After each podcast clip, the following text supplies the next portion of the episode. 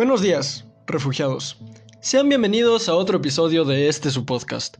Soy su anfitrión, Salvador Gómez Arceo, y hoy, en honor a que dentro de poco será el Mundial de Fútbol en Qatar, hablaremos sobre los deportes y el arte que hay en ellos. Quiero aclarar, antes de continuar con el episodio, que este va con dedicatoria a dos personitas que conozco que no hacen más que hablar sobre fútbol o básquetbol. Este va por ustedes. Y créanme, hablar sobre deportes es algo que me resulta sumamente raro e inusual. Si me preguntan ahora, a mis 22 años, les diré que no disfruto los deportes. No me parecen malos, ni inútiles, ni aburridos. Simplemente no los disfruto. Pero comprendo perfectamente por qué la gente lo hace. La mayoría de la gente no disfruta ver la entrega de los premios Oscar, pero yo grito como un loco para que gane mi película favorita. Que no los disfrute no significa que me parezca malo. Digo, vivo en México, un país tan enormemente diverso que los deportes, especialmente el fútbol soccer, son de las únicas cosas que nos une. Esto hablando cuando México juega como selección. La Copa MX es un tema completamente aparte. Pero hace poco me topé con un artículo en Diario As México que se titulaba Las frases típicas de todo buen mexicano en la cascarita. La verdad, lo leí únicamente por ocio, pues estaba seguro de que no iba a reconocer ni una de estas frases. Para quien no lo sepa, la cascarita aquí en México es como le decimos cuando un partido de fútbol soccer se juega en un parque o en un contexto no oficial. Pero les presento alguna de las frases que venía en el artículo. Gol pone. Gol o penal. El que la abuela va por ella. Portero ambulante. Y mi favorita. Bolita, por favor. Cuando leí estos enunciados, me sorprendí recordándome a mí mismo gritándolas en algún momento de mi vida. Nunca fui bueno jugando, claro, pero siempre fui bueno queriendo jugar. Entrenaba fútbol en mi escuela e iba a alguno que otro partido. Disfrutaba estos partidos. Y también hubo algún momento en que disfrutaba verlos. Recuerdo que esperé con ansias a que México jugara el partido inaugural en el Mundial de Sudáfrica 2010 y que me aprendí el himno de la Copa del Mundo junto con el resto de mis amigos. También recuerdo que molesté a mis padres hasta el cansancio para que me compraran el álbum de Brasil 2014 y que una vez que conseguí que me lo compraran, los molesté durante dos meses para que me compraran estampas para llenarlo. Durante ese brevísimo periodo de mi vida, el fútbol era verdaderamente algo a lo que aspiraba. Y honestamente no sé a dónde se fue ese niño.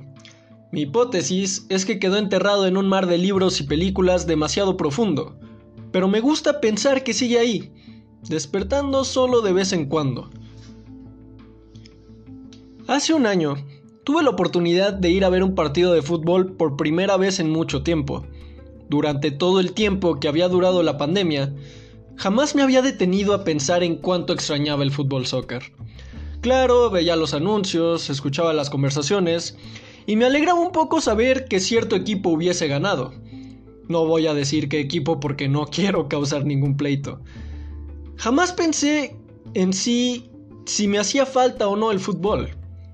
Para mí solo era otra cosa más que había tenido que adaptarse a las circunstancias del coronavirus. En fin, llegué al estadio sin esperar mucho, pero dispuesto a gritar si se presentaba la oportunidad.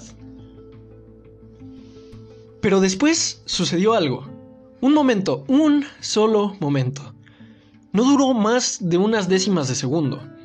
Después de pasar el filtro de seguridad, comencé a subir las escaleras.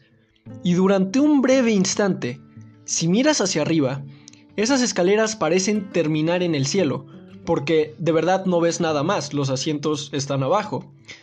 Y ahí, de repente, todo se volvió un enigma de nuevo para mí.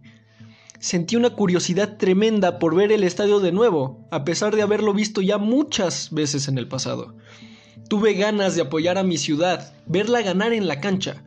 Me sentí emocionado por saber quién iba a ganar, quién iba a meter los goles. ¿Por qué me sentí así? No lo sé. Supongo que, como en todos lados, hay cierta magia oculta en los estadios, que mueve a la gente a sentirse de algún modo. Pero claro, Mentiría si les dijera que después de ese partido despertó ese niño fanático del deporte que vive dentro de mí. Al día de hoy, no he visto un partido entero de ningún deporte. Y bueno, lo admito, no está en mis planes hacerlo pronto.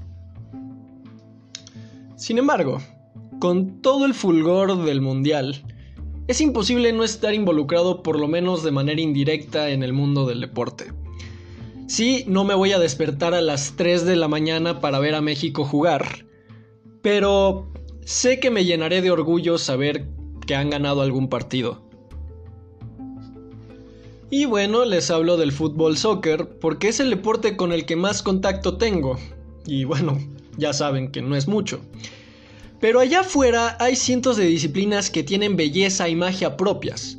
Desde la hípica hasta la esgrima, pasando por la gimnasia rítmica, la natación, el taekwondo, el deporte es un fenómeno sociológico en su propio mérito. Puede unirnos y separarnos, puede hacernos amar u odiar. Nos impulsa a cantar nuestro himno nacional y saludar a nuestra bandera. Nos hace comprar un uniforme y vestirlo con orgullo. ¿Saben qué también hace esto? Las guerras. Cuando tenemos la oportunidad de apoyar a nuestros soldados en plena batalla, se activa un viejo instinto bélico dentro de nosotros que nos hace sentir orgullo al ganar y vergüenza al perder. Ese estadio es nuestro campo de batalla. Esos jugadores son nuestros guerreros. Vaya, creo que de ahí salió mi asombro cuando entré al estadio aquel día. Y sí, lo sé, hay muchos críticos en el mundo académico que dicen que el deporte no es más que pan y circo, como en la antigua Roma. Entre ellos, George Orwell, escritor de 1984. Pero hoy les traigo distintos casos de aquellas ocasiones en la historia en las que el deporte demostró ser más que únicamente un espectáculo. Quédense conmigo. Aeropuerto de Reykjavik, Islandia, 4 de julio de 2016. Después de un mes de hacer historia, la selección de Islandia por fin vuelve a casa. Muchos de ellos todavía no pueden creer los acontecimientos de los últimos 30 días. Primero, se convirtieron en la nación más pequeña en calificar a la Eurocopa. Después, les toca en un grupo contra Portugal, Hungría y Austria países que, si bien no tienen los mejores equipos, tienen más historia en el deporte que ellos. Aunque muchos piensan que se van a quedar en fase de grupos, Islandia pelea por la victoria en cada uno de los encuentros. Y, para sorpresa del mundo entero, logra clasificar a octavos de final. Entonces llega la noticia. Su contrincante es nada más y nada menos que la poderosa Inglaterra. Un equipo de un país que no solo tiene a jugadores de los mejores clubes del mundo, sino que ha ganado los torneos más importantes del mundo del deporte, entre ellos la Copa del Mundo de Fútbol. El partido será el último de la fase de octavos de final. Se jugará el 27 de junio. En los días precedentes, se ve cómo algunos de los rivales más fuertes caen. España pierde contra Italia, Croacia pierde contra Portugal. Polonia le gana a Suiza. Ahora la pelea le toca a ellos. Suena el pitido inicial. Multitud se vuelve loca. Están los ingleses, una de las aficiones mejor conocidas en el mundo por su entusiasmo. Cantan los himnos a todo pulmón, levantan las banderas, gritan tanto como pueden. Luego están los islandeses, es su primera vez apoyando a su equipo en un torneo tan importante. Algunos usan disfraces de vikingos, otros tienen el rostro pintado, algunos tienen ambos. A modo de apoyo, gruñen como los vikingos solían hacer, gesto que el equipo les corresponde cada vez que anotan un gol. Después de 90 minutos intensos en el que ambos equipos se disputan el balón, el silbato vuelve a sonar. Los ingleses han peleado con el valor y el coraje de la mesa redonda del rey Arturo. Los islandeses han respondido con la determinación de los guerreros vikingos que poblaron sus tierras en la antigüedad. El marcador en el Allianz Rivera es claro. Inglaterra 1, Islandia 2. La multitud se vuelve loca. Islandia, un país que nunca antes había clasificado a la Eurocopa ni a la Copa del Mundo, le ha ganado Inglaterra. Los medios ingleses lo llaman una derrota humillante para su país. No saben cómo ha sucedido esto. Los islandeses, por otro lado, se deshacen en alegría. Todo el mundo los felicita, incluso aquellos que no son de su país. Ahora llega la noticia de su siguiente rival, Francia. El equipo francés también ha dado bastante pelea. Después de anotarse victorias contra Romania y Albania en fase de grupos, derrota a Irlanda en octavos de final. Sin embargo, los islandeses no se desaniman. Ya le ganaron a una selección poderosa. Seguramente pueden contra la siguiente. Otra vez el silbato, otra vez la pelea. Esta vez, el marcador es distinto. Islandia 2, Francia 5. Los islandeses, aunque tristes por haber sido descalificados, aplauden, apoyan a su equipo a pesar de haber perdido. El estadio se llena con los gritos vikingos de los miles de aficionados que han ido a apoyarlos. Los jugadores también aplauden, felicitan a los franceses por su victoria y se van a los vestidores. Han sido derrotados, pero hay sonrisas en sus rostros. Esa pequeña selección ha logrado cambiar todo el panorama del fútbol europeo durante un mes. Nadie se atreve a subestimar a su selección, ni a decir que un partido contra ellos es una victoria segura. Islandia se vuelve un punto de atención para los entrenadores de otros países, intrigados por cómo lograron llegar tan lejos a pesar de tener tan poca experiencia. Y volvemos al avión donde se acercan lentamente al diminuto aeropuerto de Reykjavik. Desde el suelo, un camión de bomberos forma un arco iris con el agua y el reflejo del sol para darles la bienvenida. El equipo desciende del avión, usando ahora traje y corbata, tan diferente del uniforme azul con el que pelearon en los estadios de Francia. Lo reciben los gritos de más de 10.000 personas. Unos aplauden al ritmo de los vikingos, al mismo canto que se escuchaban en los estadios. Otros traen tambores y los hacen sonar con fuerza. La mayoría solo los saluda, felicitándolos, blandiendo banderas de su país, tronando cañones de confeti. Algunos cálculos dicen que 10% de la población entera del país, digo, unas 30.000 personas, están ahí con ellos. El primer ministro del país los felicita personalmente. Les agradece por unir a los islandeses como pocas cosas lo han hecho. Después agrega, ustedes, chicos, son un tesoro nacional. La historia cautiva a gente alrededor del mundo. Un país que, en el rostro de la derrota, igual celebra como si hubieran ganado el torneo más importante. Todos los miembros del equipo, desde el entrenador hasta el capitán, son héroes nacionales. Nadie lo olvida jamás. El día en que una pequeña nación insular venció a un poderoso imperio deportista. El día en que una derrota unió a un país entero. Quizás a esto se refería Pelé cuando dijo que el fútbol es el deporte más bonito del mundo. Creo que podemos aprender mucho de los islandeses, ¿no creen? Es decir, ¿cuándo más puede una derrota convertirse en una victoria tan colosal? Estadio Olímpico de Tokio, Japón, 23 de julio de 2021. El reloj llega a cero. Y entonces el momento que todo el mundo lleva esperando por fin llega. Dentro de poco, las luces de todo el estadio se prenderán en una magnífica secuencia que todo el mundo estará viendo. Aunque no hay casi nadie en las gradas, todos estarán viendo. Algunos hasta tendremos que madrugar para verlo desde nuestro hogar. En todos los idiomas, los narradores se volverán locos. Todos dirán que sus países se van a llevar todas las medallas, como si una parte de ellos estuviera ahí, en el estadio. Es un lugar lleno y vacío al mismo tiempo. Después, del techo del estadio saldrán cientos de fuegos artificiales perfectamente sincronizados. Verdes, rojos, amarillos y de todos los colores. El espectáculo que la pandemia nos quitó habrá llegado por fin. Pero antes de esto, sucede algo sin precedentes. Una voz en inglés suena en el estadio y, entre otras cosas, dice que es importante recordar a aquellos que han muerto en las Olimpiadas. Luego, agrega una frase que vuelve este momento en algo mucho más histórico de lo que ya es. Para los miembros de la Delegación Olímpica de Israel en Múnich, 1972, pedimos que se pongan de pie para un momento de silencio.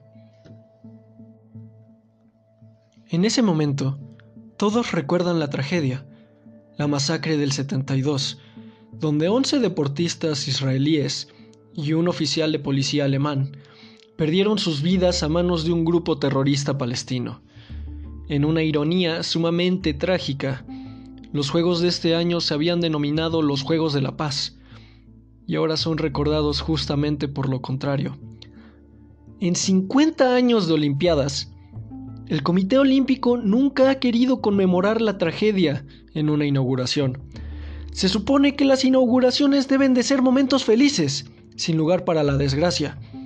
Sin embargo, hoy es diferente. Y se hace el silencio. Las luces de este lugar en donde todo el mundo tiene puesta su atención se apagan. Todos, absolutamente todos, se ponen de pie y agachan su cabeza, incluyendo a los políticos japoneses. Es un silencio profundo, Nada ni nadie se mueve. La cámara enfoca a la audiencia y todos tienen un gesto de respeto en sus rostros. No se escucha ni cuando se ponen de pie, ni cuando se vuelven a sentar. Es como si tuviesen miedo hasta de hacer el ruido más leve. No son más que un par de segundos, pero para las familias de las víctimas, algunas presentes en la tribuna, es un gesto que significa el mundo entero.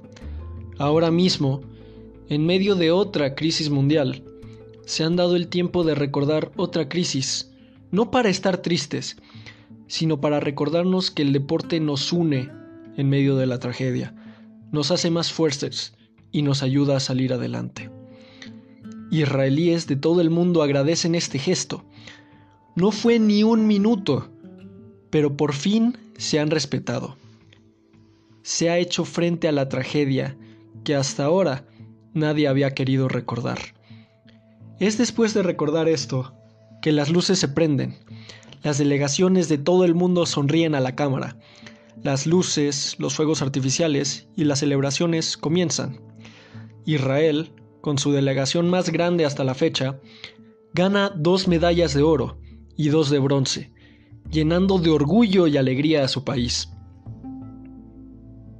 Para aquellos que dicen que los deportes no son más que un espectáculo inútil que no sirve de nada, recuerden esta historia, la historia de un par de segundos que significaron todo para un país entero.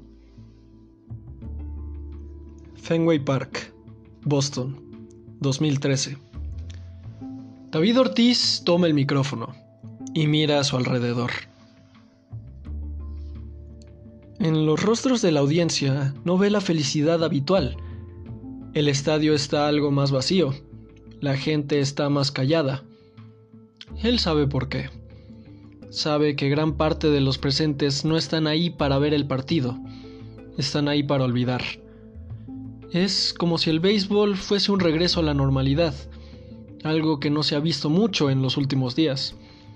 Tan solo cinco días antes, Dos bombas explotaron no muy lejos de ahí, en medio del maratón de Boston. Tres inocentes murieron.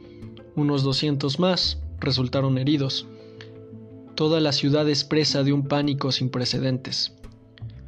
Una de las explosiones fue en Copley Square, a poco menos de 10 minutos de ahí. La otra fue en Boylston Street, un poco más cerca.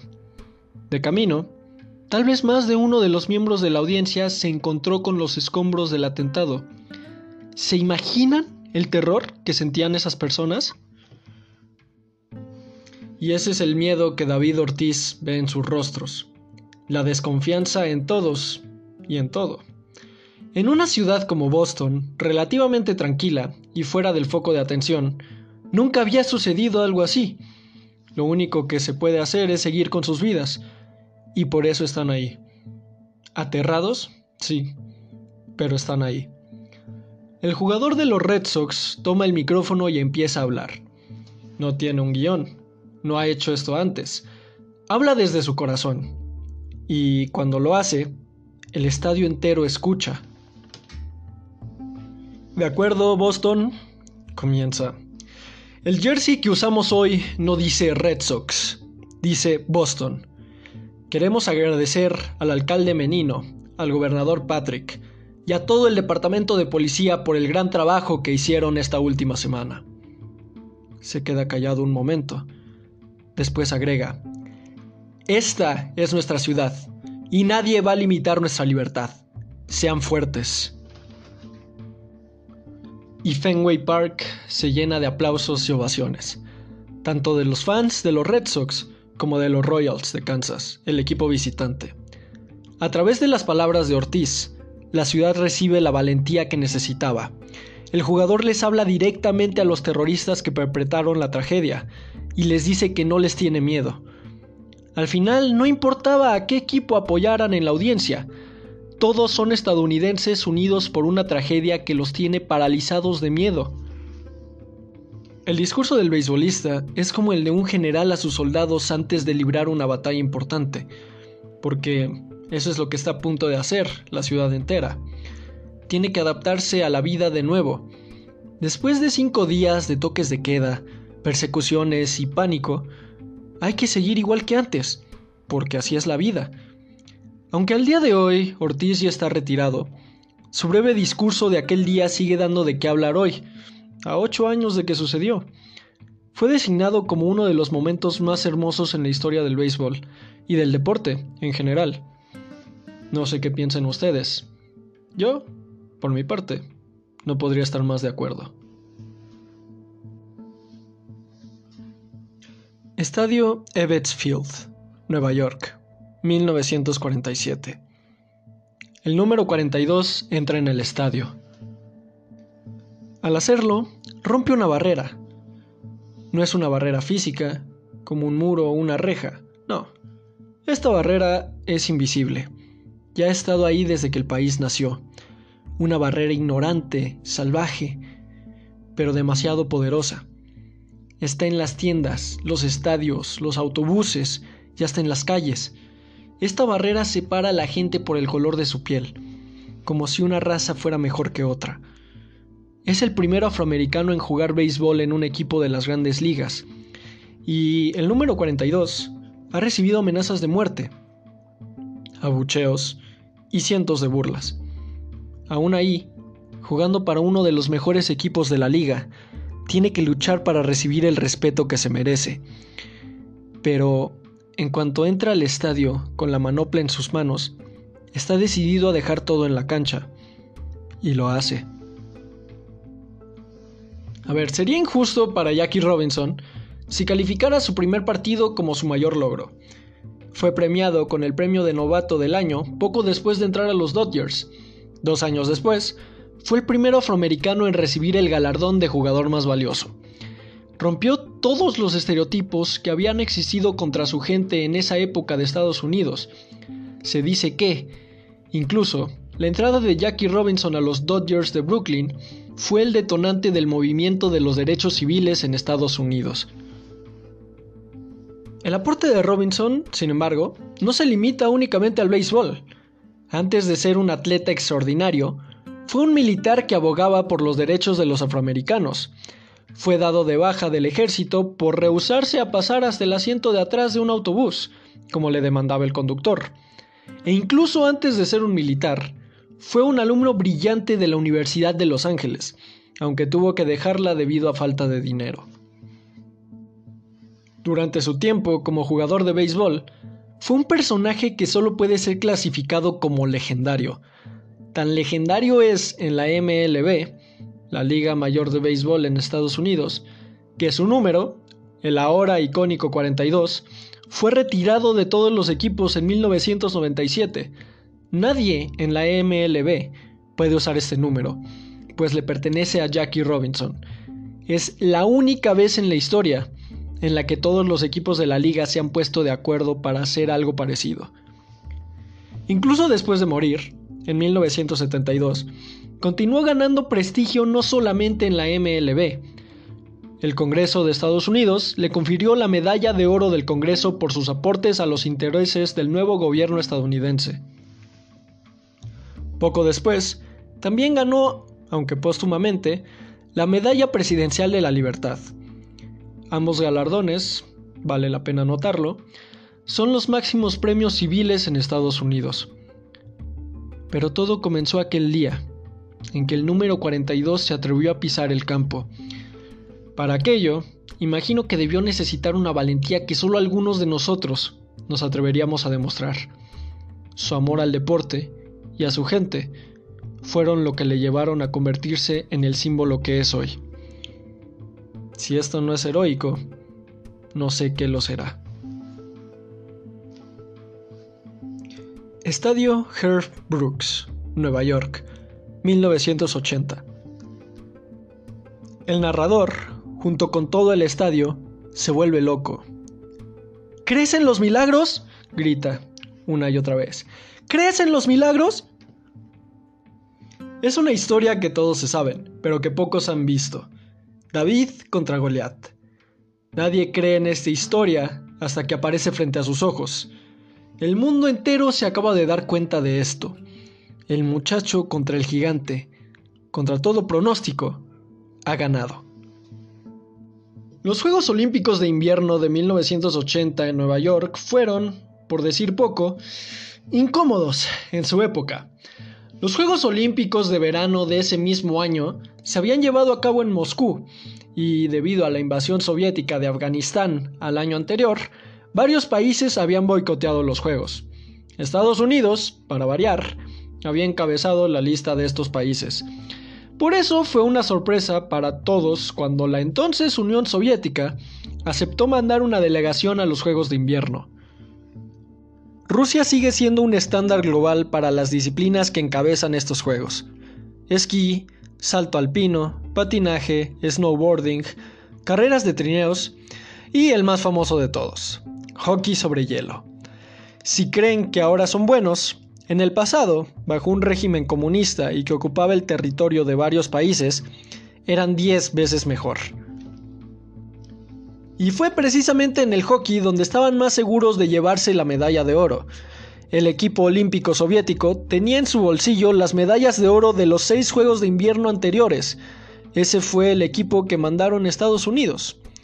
Por su parte, los americanos, el equipo local, contaban casi exclusivamente con jugadores novatos. Solo cuatro de sus jugadores tenían experiencia en las ligas menores, pero el resto eran prácticamente carne fresca. Por supuesto que cuando llegaron a las etapas finales, fue una sorpresa agradable, pero la alegría duró poco, pues su siguiente contrincante resultó ser la Unión Soviética.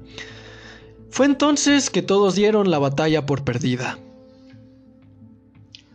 El puck se desliza sobre el hielo, dando por iniciado el primer tiempo.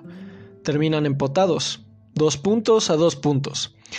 Es en el segundo tiempo donde la Unión Soviética, dispuesta a desempatar, anota un punto. Aunque Estados Unidos ataca y tiene varias oportunidades de anotar un punto, la defensa rusa es implacable. Nadie puede pasar a los defensas.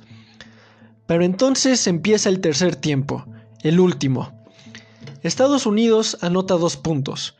Con el corazón en la mano, el mundo espera a que el Rusia, el gigante, Goliat, se defienda. Pero, para cuando suene el silbatazo final, no ha pasado nada. Durante un segundo solo hay silencio. Están procesando qué acaba de suceder exactamente. El segundo se acaba. Y es entonces cuando comienzan los gritos.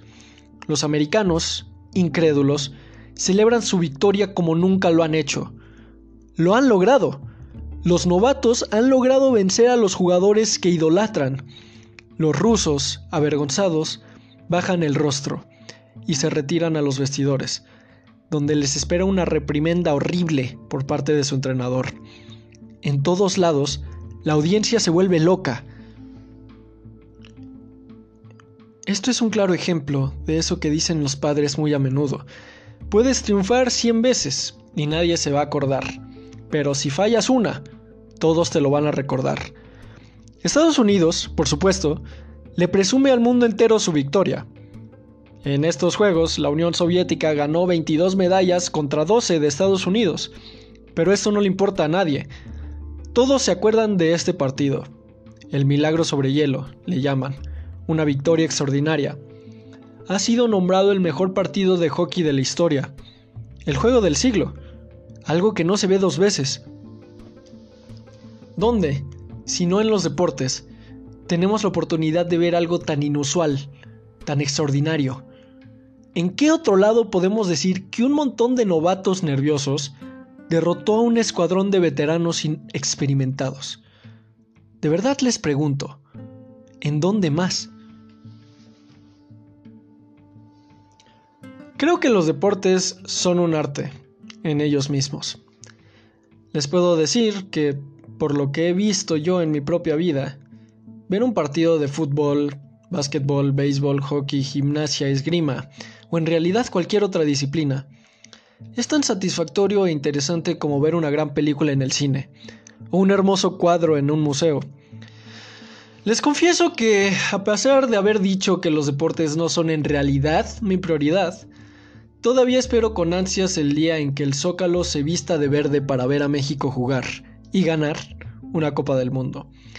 Ese día espero gritar junto con el resto de mis compatriotas cantando a todo pulmón el himno mexicano. Pero sobre todo, espero que ese día llegue pronto. ¿Quién sabe? Tal vez Qatar nos llene de sorpresas. Eso fue todo por hoy, refugiados. Gracias otra vez por escuchar el podcast. Fue investigado y escrito por mí, Salvador Gómez y distribuido por Anchor, que si quieren empezar su podcast es una aplicación que les recomiendo mucho. Si les gustó el episodio, por favor compártanlo, me ayudarían mucho. Recuerden darle like a la página de Instagram, Refugio Pod. Cualquier duda, sugerencia o comentario, estoy a sus órdenes. Ahora sí, cuídense mucho allá afuera. Hasta luego.